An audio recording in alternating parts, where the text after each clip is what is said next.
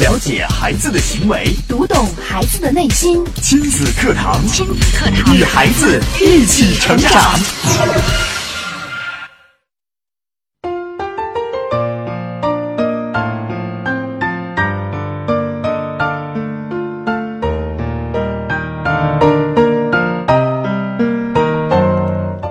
听亲子课堂，做智慧父母。欢迎收听以心理学为基础的专业亲子教育节目《亲子课堂》，我是主持人袁明阳。我是主持人吴化。新课堂今日关注：为何我和孩子无法沟通？主讲嘉宾：亲子课堂创始人、亲子教育专家陆岩老师。欢迎关注收听。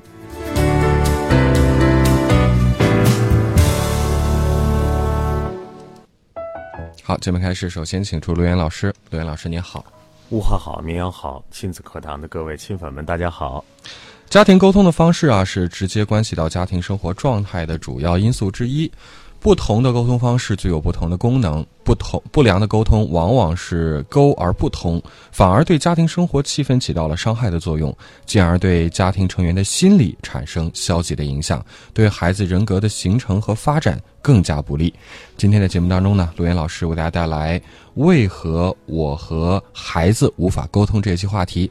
收听节目的时候，两种互动方式，您可以参与到节目当中来。欢迎大家通过新浪微博关注“迪兰路言亲子课堂”，在今日的话题帖后跟帖评论，或者在微信平台添加微信公众号“亲子百课”，百是一百的百，课是课程的课，直接留言互动。嗯，好，接着请出陆岩老师。今天呢，我们来讲沟通。呃，沟通是在所有家庭教育里边儿最表象的一个事情，就是当我们去在做咨询，在了解这个家庭出现了这样或者那样问题的时候，我们经常会首先看一看他的沟通好不好。如果沟通出现了问题，那么关系就出现了问题，关系出现了问题，爱与规则就出现了问题，爱与规则出现了问题，家庭核心就出现了问题。等于说这只是一系列的一个、嗯呃原因和导向。呃，比如说我们去看一座山啊，这座山上的树为什么长成这样呢？嗯那是因为跟整个的大环境、它的水、它的这个自然的一个环境，包括这个山是一个土山还是一个石山，那么造成它能长什么样的树，树长出来是什么样。所以我们看到树的时候，是不是一个表象？比如说，哦，这个树你看长得都是那么低，嗯还那么枯黄，嗯啊，其实呢是山的问题啊。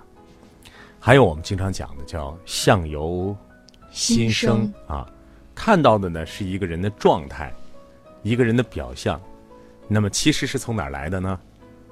是从心来的。嗯所以今天我们讨论这个沟通的话题呢，是讨论一个关于表象的话题。其实我今天所说到的各种各样的沟通的现象，我们家庭里边会出现的一些沟通的一些呈现出来的那个状态，嗯啊，每个家庭多多少少都会有。那么通过这些状态，我们来想一想，最良好的沟通应该是什么样的？啊，嗯我们应该通过什么样的方式来进行沟通？说到沟通，那就是既要沟啊，还要通，也嗯，就是既要交流，还要能够顺畅的交流。还要能顺畅，还有一个互动啊，能够交流的起来。嗯那么在这个过程当中，有什么样的各种各样的这个沟通方式呢？先想一想，可能有家长有很多的困惑啊。今天嗯听到这一期节目的时候，会想、讲沟通，嗯，我不想听，不就沟通嘛？就沟通中说说话嘛，说嘛，那我说他不听啊，对不对？不是我不想跟他沟通啊。那你讲这个有什么用呢？对吧？嗯你我我我我我可好啊，嗯，我很想跟他沟通啊，对，我说话也很温柔啊。嗯，其实今天的主题是为何我和孩子无法沟通。如果是孩子们看到这个话题，尤其是青春期的孩子们啊，他们可能会想：为何我和父母无法沟通呢？对我和你还没有办法沟通呢。所以啊，每个家庭最后都会有每个家庭的沟通方式，无论是夫妻之间，还是亲子关系之间，都会形成一种沟通方式。嗯一旦形成一种沟通方式之后呢，就很难改变。并且一种沟通方式的背后，嗯都体现出了你整个的这个家庭的问题、矛盾的核心到底在哪里，哪个方面生病了，嗯，哪个方面不对啊。所以今天我们就说一说生活当中的一些现象，就讲表象，就讲这个象啊，能讲多少关于心的事呢？我不知道，那就靠你自己去悟了啊。嗯，但是开始的时候，大家想一想，我的沟通怎么样啊？我跟孩子说话，孩子能执行吗？他愿意听吗？我跟孩子讲心事，嗯，孩子愿意不愿意给他给我分享？对啊，你这个道路是不是通的？我们先来看一种家庭、啊，我今天要说四种家庭啊。好，第一种家庭呢，我们会见到的是指责型的，啊，埋怨型的一种沟通的方式。嗯比方说，妈妈会说了，咱们看看这个家里的像啊， 妈妈会说了，哎呀呀，你看你，天天把衣服穿成这么脏，我天天在后面给你洗衣服，我都快成你的佣人了。嗯孩子，你看看你桌子上乱的啊，你就不能收拾收拾？每次都是这样说你，你也不听。你看这些语言当中出现了一个共同的这个特质啊，就是什么？指责、对，埋怨。那么这都是生活当中的小事，其实我们生活就是这么简单的一个一个小事构成的啊。但是，一旦家庭当中的一个成员有这种相互指责的这种能力之后，它就像一个病毒，它就像一种习惯，它会导致一个家庭的什么样的情况呢？我把它称之为家庭的黑三角。黑三角，比如我说，觉得咱们这是一个家庭，嗯，我埋怨你，我埋怨明阳，你埋怨他，嗯他埋怨我，嗯，事事跟我都没关系。对，要不是你爸天天出去怎么怎么样，嗯咱家也不会这样；嗯要不是你妈天天怎么样，也不是，要不是孩子都是因为你啊，我们俩问题不都是因为你？嗯，你要是能够好好学习，不什么事儿都没有了。互相指责抱怨，所以说，这个家庭的黑三角啊，每个人都可能会指责别人，嗯，每个人也可能会直接被别人所指责。你想一想，冤冤相报何时了？了，家庭问题往往在互相的指责当中，有的时候是不了了之了，嗯有的时候呢就不欢而散了，有的时候呢不说，嗯，好像是解决了，第二天的太阳仍然升起，看似好了，不知道哪件事情又点起了这家的火，对，这是逃避啊，所以最终问题解决了没有？没有，家里是所有的问题，这些结下的这些事情，都遗留下来。嗯，承受不了的。每个人翻翻自己的账本儿家里的爸爸翻翻翻翻账本儿嗯啊，一看上面儿孩子有多少问题，老婆有多少问题，妈妈翻翻账本儿说这老公多少问题，孩子多少问题，孩子翻翻账本儿嗯说这俩人都有问题。所以说，家里边的事情，没有一件事情能够真正的了解，嗯，家庭的生活变得越来越紧张了。乱七八糟啊，这种乱七八糟是什么呢？就是你永远解决不了，就是过去的事情你还没解决，现在新的事情有就像一团麻一样。嗯。你要说生活像一团麻，是你自己把自己给它揉到这团麻上了。嗯然后呢，危机四伏。在这种模式下，被指责的这一方，要么就逆来顺受了，嗯要么那就是，no，那就反抗，攻击呀、嗯对不对？也会变成这种人格。所以，这样的孩子是不是也是这种人格？是的，不在这种压力当中沉浮，就在这种压力当中爆发，就爆发了。对，所以你会发现，女儿在建立一个新的家庭的时候，她的原亲原生家庭这种模式，我埋怨你，埋怨我，今天都是因为你，嗯，要不是你，我出门的时候也不会崴着脚嗯啊。孩子怎么老是这样啊？今天要不是你早上出门的时候晚了一点儿，咱们家这车能撞上吗？嗯，啊，能撞到这门口的这个树上吗？啊，你看家里很多这样，你比方说母亲会说了，你看看你，天天就知道忙忙忙忙你的，忙你的破生意。嗯，都说男人在家庭教育当中起着关键作用，嗯，是不是？爸爸去哪儿上面全是我爸爸，你天天去哪儿了？啊，从来不管你儿子。现在你看见没有？嗯，孩子几门功课都不及格了，是不是你的事儿？对，天天出去，回家几次？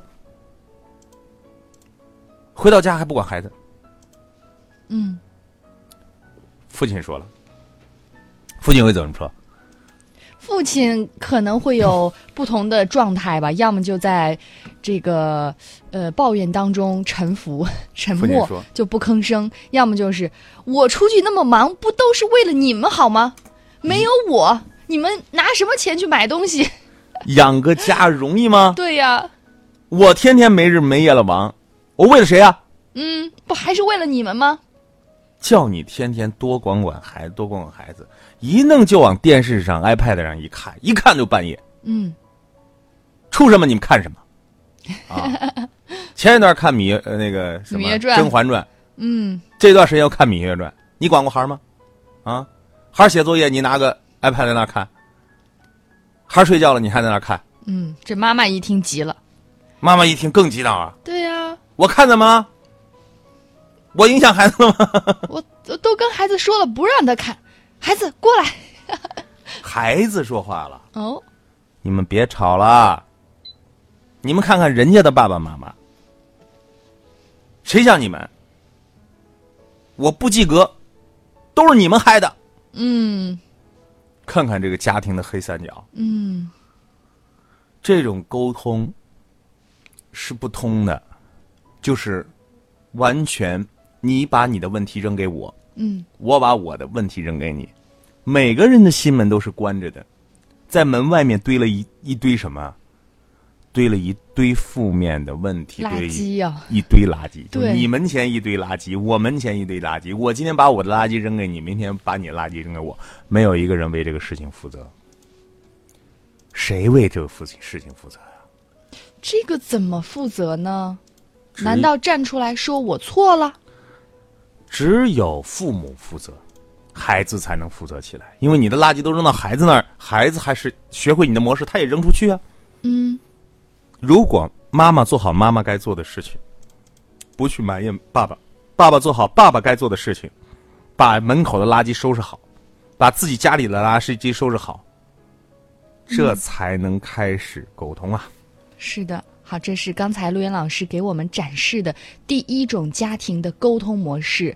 那收音机前的您也可以听一听，对照一下，在您的家庭当中是哪一种沟通模式呢？亲子课堂正在播出，稍后更精彩。了解孩子的行为，读懂孩子的内心，亲子课堂亲子课堂与孩子一起成长。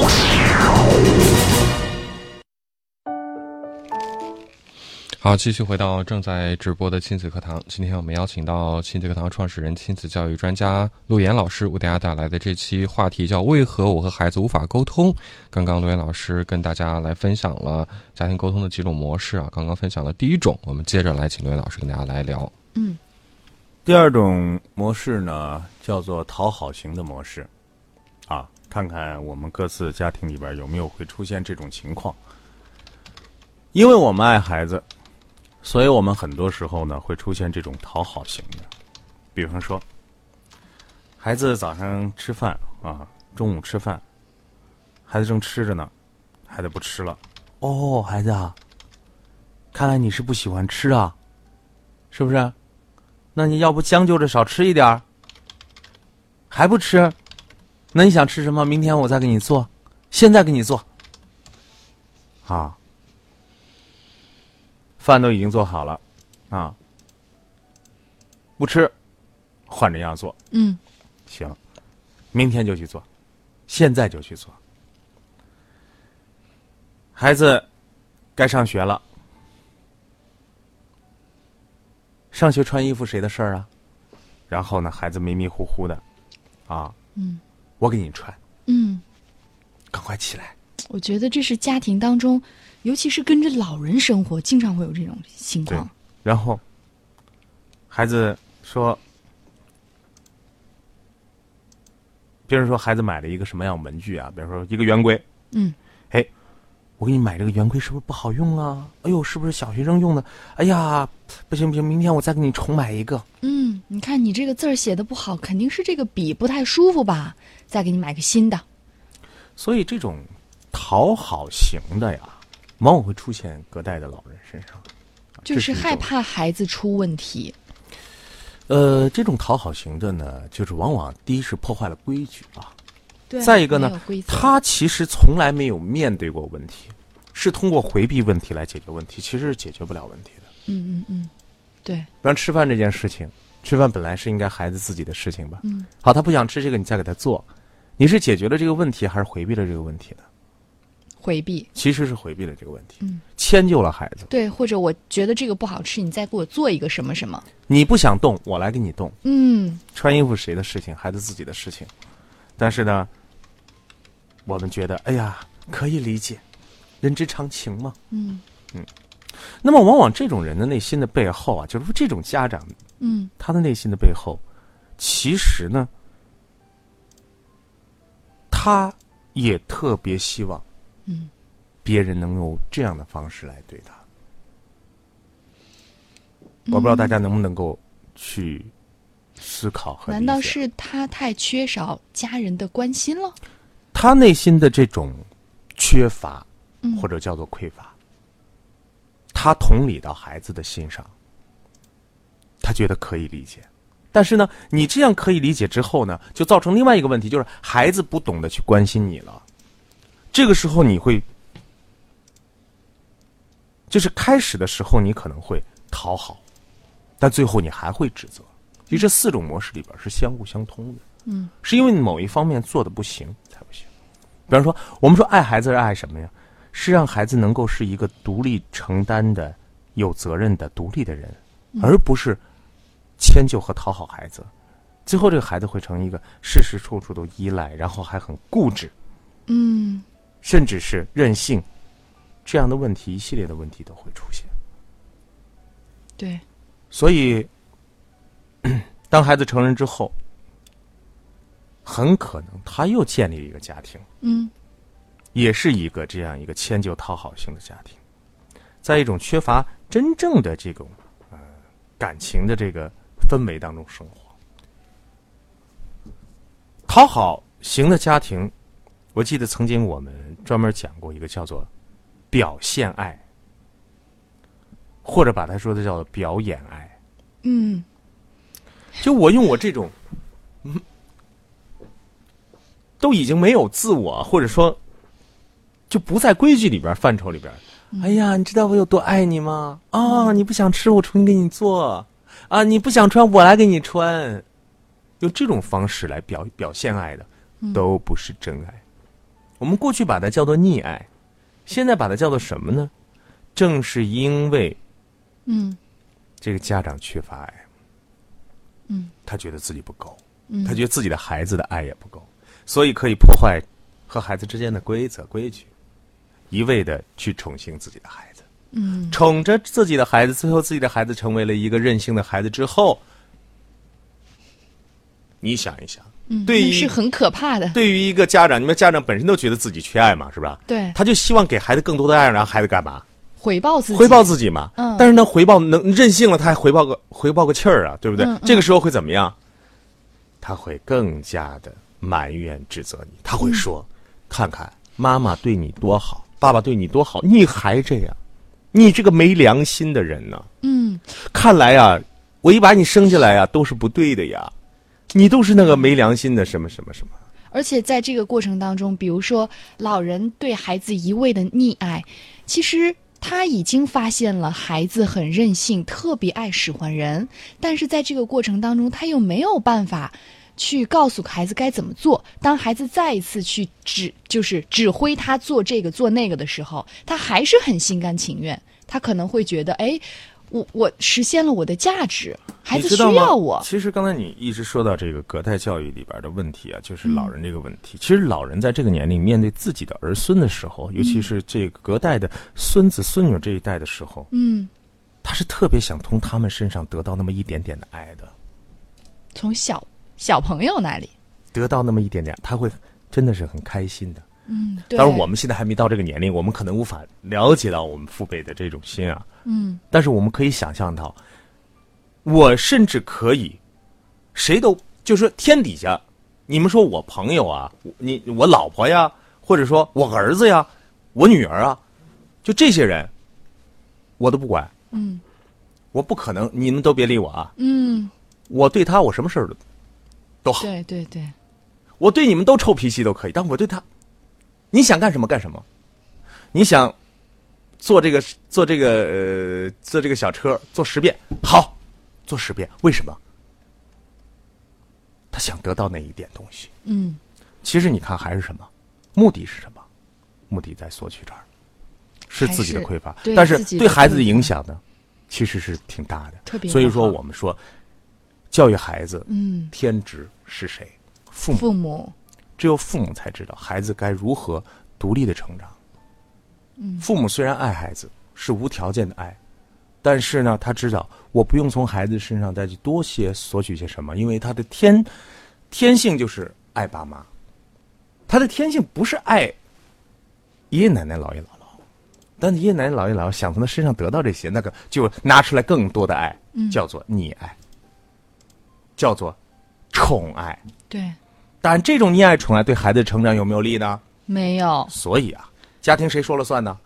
父父母母说了算。嗯，呃，叔叔阿姨们啊，听你家孩子的吧。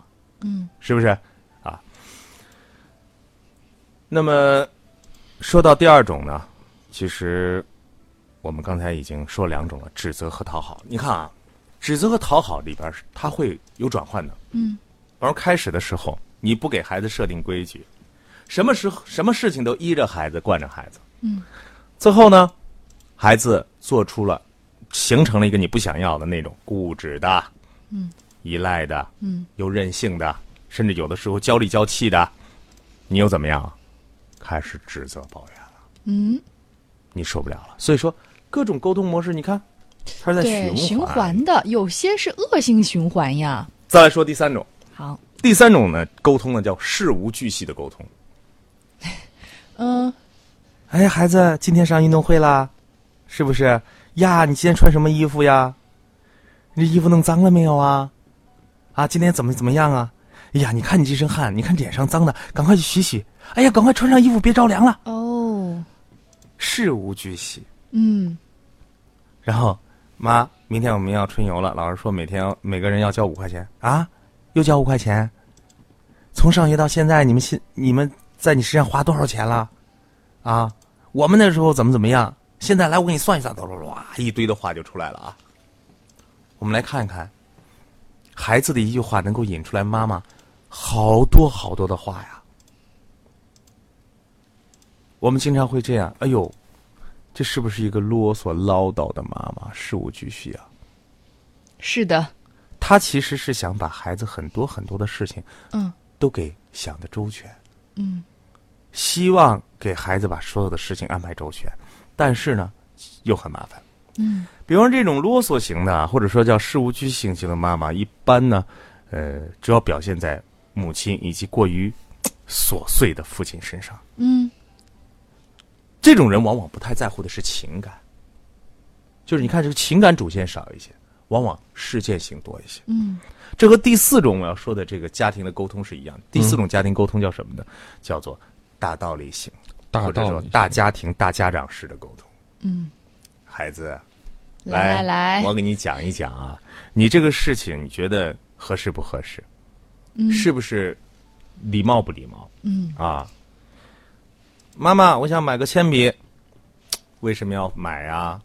嗯，那个坏了，啊，刚刚买的怎么就坏了？我我怎么您感怎么觉就这不么是不是家长是领导一样？你怎么这么不爱惜东西啊？嗯嗯，往往这就是在一些家里权有有有有领导有权威的家庭里嗯权边威的，他就形成这种习惯了。那么这种大道理型沟通，他脑子里其实也是这样，就是非常理性，什么事儿就是什么事儿嗯啊。你这什么事儿？你比如说，孩子，你要知道啊，见到我的朋友的话，你应该怎么说呀？嗯啊，这是道理啊。诶，咱们开个家庭会议啊，来说一说这个事情该怎么办呢？超理性的这种大道大道理家庭的这个沟通啊，有两大特点，一个呢是夫妻对孩子，夫妻之间呢往往不是超理性的啊，一是呢这个父母的教育意识、规范意识过强，带着过滤镜看看这个孩子，孩子的一切的这个成就啊、优点啊都被过滤到，剩下的全是缺点和危险。嗯父亲在任何时候不忘了，就是我一定要敲打孩子，警示孩子，我要规范你。那么这样的家庭呢，往往会缺少一个情感的流动。对孩子有的时候呢，就会看似好像是给孩子的人生成长啊，是一个指南针呢、是一个是一个灯塔呀，但是你没有进入到孩子的内心。所以今天呢，我们讲了四种类型，后面两种呢稍微简讲的简单一点，但是大家都能够理解，因为我讲的是一个象啊。我说了，今天讲这个象到心，象由心生啊，象到心到底有多远？其实很远，你能悟到哪里到悟到哪里。但是呢，今天我们把这个四个象拿出来之后，我们来看看这里边有什么东西我们应该去做好的。嗯，尤其马上啊，孩子们要放假啊，这个很多很多的时候呢面临着沟通。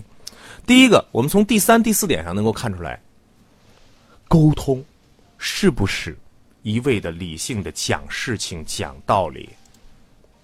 沟通是在干嘛？沟通沟通是一种情感的流流动，是要有感情的。嗯，你的感情还要会表达的啊，表达感情不是用事件去做的，是要表达的啊，就是沟通是一种情感的流露和表达。第二一点，我们看一看指责型、讨好型。但凡指责型、讨好型，核心的问题是，沟通的过程是从来不去解决问题的。沟通的过程是不去解决问题的。他不以解决问题，他以宣泄自己的情绪。嗯，不顾不论指责是宣泄出来情绪，对，讨好也是一种情绪。哎呀，你你看我对你这么好，嗯、你知道这个爸爸对你有多好了吧、就是一味的表达自己。他没有看到哦，孩子不应该这这个吃饭的时候不应该这样，嗯，穿衣服的应该是他自己的事情，他不去看这个事情，他就一味的在宣泄情绪，这是不可以的。嗯，这样呢，就会让自己堕入到一个这个情绪的漩涡里边儿。最后呢，这个记得每个家庭里边儿的人，如果都特别自我的话，那么你们就把这个情绪的抛端，你扔给我，我扔给你。那么第三点，当我们家庭的三个人，每个人都为自己负责好，不用从对方的身上去索取那些东西，先把自己弄好了，弄幸福了，弄完满了，弄完整了，其实才能够带领你的孩子走出家庭的黑三角，建立真正的一种良性的、用情感沟通的最佳方式。嗯，好，感谢罗岩老师的精彩讲解，也感谢大家的收听。好，今天的节目就这样，明天同一时间，亲子课堂和您不见不散。